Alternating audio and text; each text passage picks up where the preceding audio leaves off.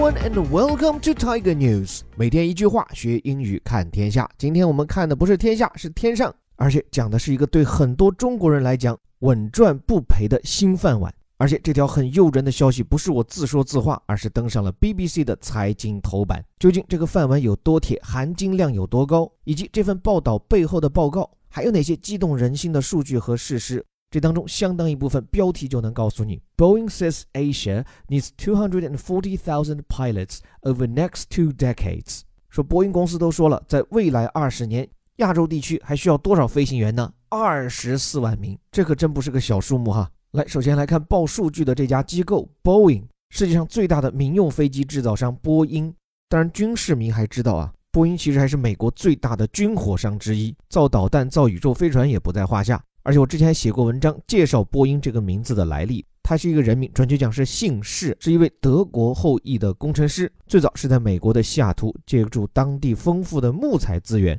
他就造了木质的水上飞机。然后适逢一战期间，由于美国海军的大量订货，让波音赚到了第一桶金，也发展到今天，成为全世界最大的飞机生产商。所以就因为全世界都从他那儿买飞机，就使得波音可以了解甚至预测全世界接下来会需要多少飞机。以及开这些飞机的人，这里说了，开飞机的驾驶员 pilot means someone who operates the controls of an aircraft or spacecraft。所以航空公司飞行员 an airline pilot，如果是一位战斗机的飞行员 a fighter pilot。但注意啊，如果是开船的人，那就不叫 pilot，而是 captain。但有些时候在船上，尤其是在近海的港口，也有这么一号人叫 pilot，他们其实是领航员或者叫领港员啊，就是告诉你这个船进了海港以后往哪儿停，或者如何规避一些暗礁浅滩。So a harbor pilot is someone with a special knowledge of a particular area of water who is employed to guide ships across it. 对了，当然，pilot 还有别的意思哈，像是一些比如实验性的项目、试点项目都叫做 pilot，或者叫做 pilot project。另外，美剧迷们知道哈，就每年有一段时间，电视上都会放一系列的新剧，每部剧可能就拍一两集，根据观众的反响决定接下来电视台要不要继续拍这种试播剧、试播的节目，也叫做 pilot。比如说，今年夏天的一出新的试播剧《A New Pilot for This Summer》。好了，说远了哈，回到这里，pilot 指的是飞行员。这在未来二十年，二十四万飞行员的需求具体在哪出现呢？If you need a job, you may want to consider training as an airline pilot and moving to China. BBC 向全世界已经发出了号召啊，就如果你想找份工作，你也许可以考虑去受训当一名航空公司飞行员，并且搬到中国去工作。你看这里这个表述啊，You may want to do something，你也许或许想要做某件事，讲得很委婉，其实就说你也许可以考虑一下，具体什么内容呢？就是接受培训，成为一名飞行员，training as a pilot。词不难，但这个表达大家可以用一用。比如说，我自称是一名师范大学的学生，我今后打算要去中学教书，那你就可以说 I am a normal university student and I am training as a high school teacher。注意哈，虽然这里的意思是我接受训练，我被训练，但不管是主动的训练别人，还是被动的被人训练，都用 train 的主动语态，听明白了吗？就是我正被训练成为一名老师，你依然可以表述成 I train as a teacher，或者是 I am training as a teacher。那么受训成为一名航空公司飞行员，an airline pilot，为什么还要去中国呢？因为 Boeing forecasts that the Asia Pacific will need the greatest number of pilots, technicians, and cabin crew over the next two decades。在未来的二十年间，波音预计啊，这几个职业在亚太地区的需求量最大：飞行员、相关的技师以及空乘人员。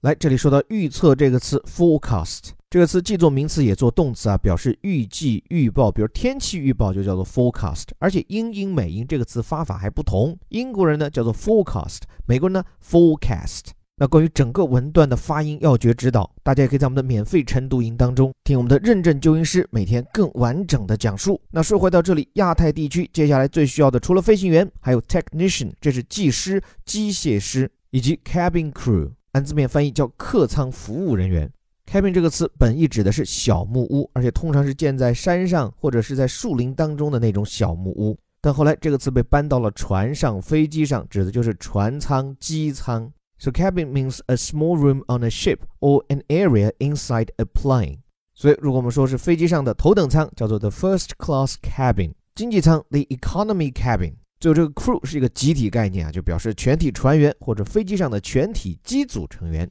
，all the people who work on a ship or plane。所以全体机组这里这个 cabin crew，而机组中的一个人叫机组成员 a crew member。那么在波音看来，接下来的二十年，亚太地区尤其是亚洲这个民航飞行员的需求究竟有多旺盛哈？我们给到一些具体数字，就是在接下来全世界对飞行员也好、技工还有空乘人员的需求，三分之一都来自于亚太地区。说的更具体一点，到二零三七年。这里将会新增二十四万个驾驶员需求。注意哈，这是一个新增的概念，不包括现有的存量。另外，对空乘人员的需求也会增加三十一万七千。那为什么需求量增长如此旺盛？说白了，就因为一个地方的带动。中国二十四万个飞行员的新增需求中，具体说就是有十二万八千五百个飞行员的岗位虚席以待。另外，还有十五万个的空乘和空少的位置等你来填。当然，飞行员需求大增的背景是在未来这些年，全世界新交付的民航客机有百分之四十啊，就将近一半都会去到亚太地区。所以 BBC 在这里啊，已经向全世界发出了呼吁：高薪工作哪家强？亚太中国当机长。那么，借着这条新闻，我也很感兴趣啊，就是你在中国要当上机长，究竟能挣多少钱？但是为了能开上飞机当上机长，你投入的成本又有多大？以及为什么中国现在会陷入飞行员荒？对这些问题，我也找了一点点资料，最后跟大家分享。就是当前在中国啊，各家航空公司的收入水平不一，但是如果你能做到副驾驶，一年的收入大概是四十万人民币；而如果能做到机长，大约是一百万人民币。当然，具体的收入也有差异哈，比如教员机长，就是你能教别的机长的那种机长，年薪更高一些；还有就是民企当中的机长，他的薪酬要高于国企。所以要能当得上机长，百万年薪不是问题。但是各位要知道，要当上机长可不容易。按照在中国的这个飞行员的发展规划，通常是从飞行学员到副驾驶，再到机长三个阶段。这个过程有多长啊？首先，飞行学员在中国除了少量的是高中毕业以后就直接去到航校接受四年完整的这种航空理论学习知识以外，绝大多数的飞行学员都是叫大改嫁，就是大学生转为飞行员。这些大学生首先要经过身体考核这一关。通常是大一选拔，然后大二大三就进入到飞行学院啊，学习这个飞行理论和英语强化。之后呢，要进行为期一年的飞行实践学习，之后还要通过模拟机训练等多个考核，层层淘汰，最后才能正式飞行。我看到的有关报道是说啊，从一个飞行学员晋升到副机长，再到机长，一般呢各个航空公司进度不太一样，但平均就需要七年左右。而如果是像空客 A 三三零或者波音七四七这种重型机，那成为机长的时间就会更长。所以你看，培训周期漫长，淘汰率又高，要培养一名飞行员真的不容易，而且培训费用也是非常高昂。我看到的相对权威的报道是说，目前在中国培养一名机长的成本要超过五百万元，而这些费用呢，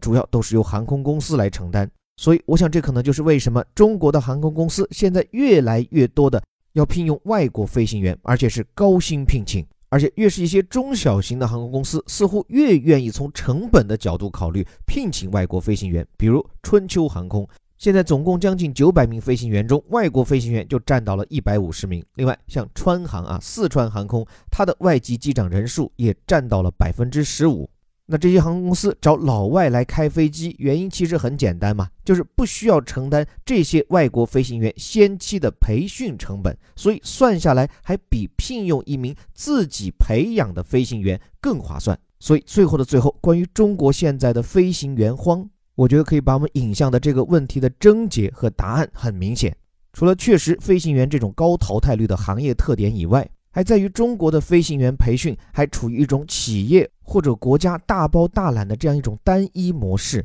自费去学习和考取飞行证，进而成为一名飞行员的路径似乎还没有特别畅通。我想这背后既有钱的原因，毕竟要花上几百万去考取一个很可能都拿不到的驾驶证，多数人可能不太愿意冒这个风险。但我觉得另一方面更重要的层面是在于我们的制度和观念层面的缺失。说到底，像中国现在的飞行培训学校，总共才二十几家，而且都是公办国营。对于个人去掏钱就读，还没有一个常态化的规定啊。而且从培训价格上，似乎也不如海外的一些国家更具性价比。比如，我看到《金融时报》一篇报道说，二零一七年中国有五千多位飞行学员中，超过一半都有在海外学飞的经历。所以，不管你是外国朋友还是中国同胞，如果有心想做飞行员，那这种曲线救国可能是个不错的选择。当然，如果你还是在校学生，一个最最重要的前提在于，你得少玩游戏，少用手机。至少要保证你的眼睛没问题，不然每当我去到中学，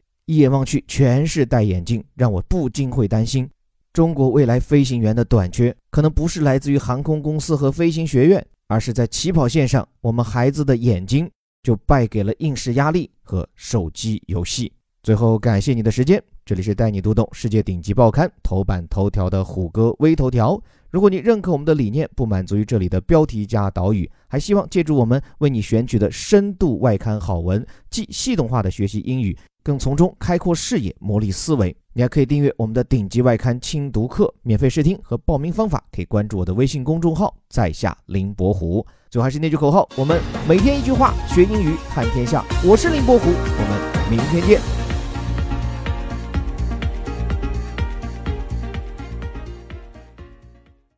Boeing says Asia needs 240,000 pilots over the next two decades. If you need a job, you may want to consider training as an airplane pilot and moving to China. Boeing forecasts that the Asia Pacific will need the greatest number of pilots, technicians, and cabin crew over the next two decades. China will need half of these new personnel.